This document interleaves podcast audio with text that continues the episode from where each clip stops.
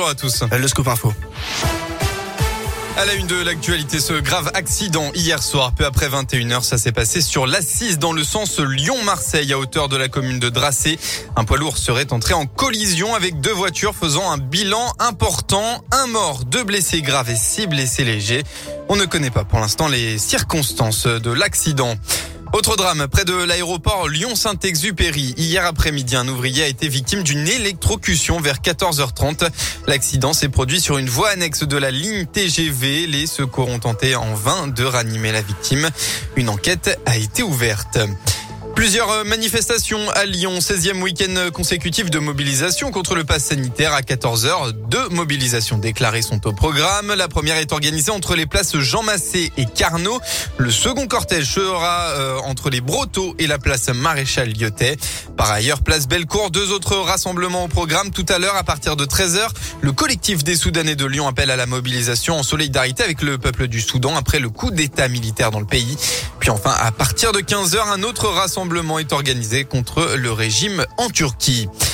On rappelle que le changement d'heure a lieu cette nuit, ce qui se traduira par une baisse de luminosité entre 17 et 19 heures. Il fera nuit plus tôt au moment où le trafic est dense dans la région lyonnaise. Pascal Mayos, préfet de la région, demande donc une vigilance toute particulière aux automobilistes durant cette période et rappelle l'importance de se rendre visible pour les cyclistes.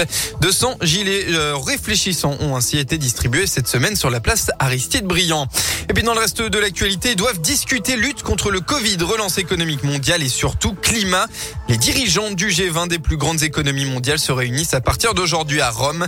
Les chefs d'État et de gouvernement partiront ensuite pour Glasgow demain pour la COP26. Mais leur capacité à s'entendre ce week-end sur des engagements forts pour le climat n'est pas garantie.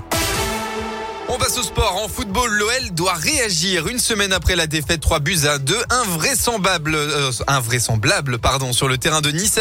Alors qu'il menait 2 à 0 à 10 minutes de la fin, eh bien, les Lyonnais reçoivent Lens ce soir avec l'obligation de gagner pour ne pas décrocher des premières places, Gaël Berger.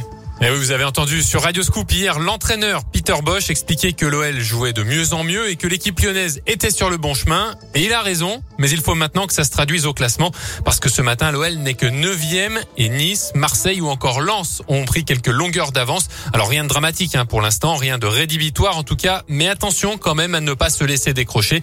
Et au-delà d'une remontée au classement, l'OL veut aussi et surtout gagner pour prouver que la défaite à Nice n'était qu'un accident et que le moral de l'équipe n'est pas touché. OL lance le coup d'envoi est donné à 21h. Et puis en rugby, enfin, 9 journée du top 14. En déplacement pour le Loup, les Lyonnais se déplacent à Montpellier. Le coup d'envoi de la rencontre sera donné à 17h.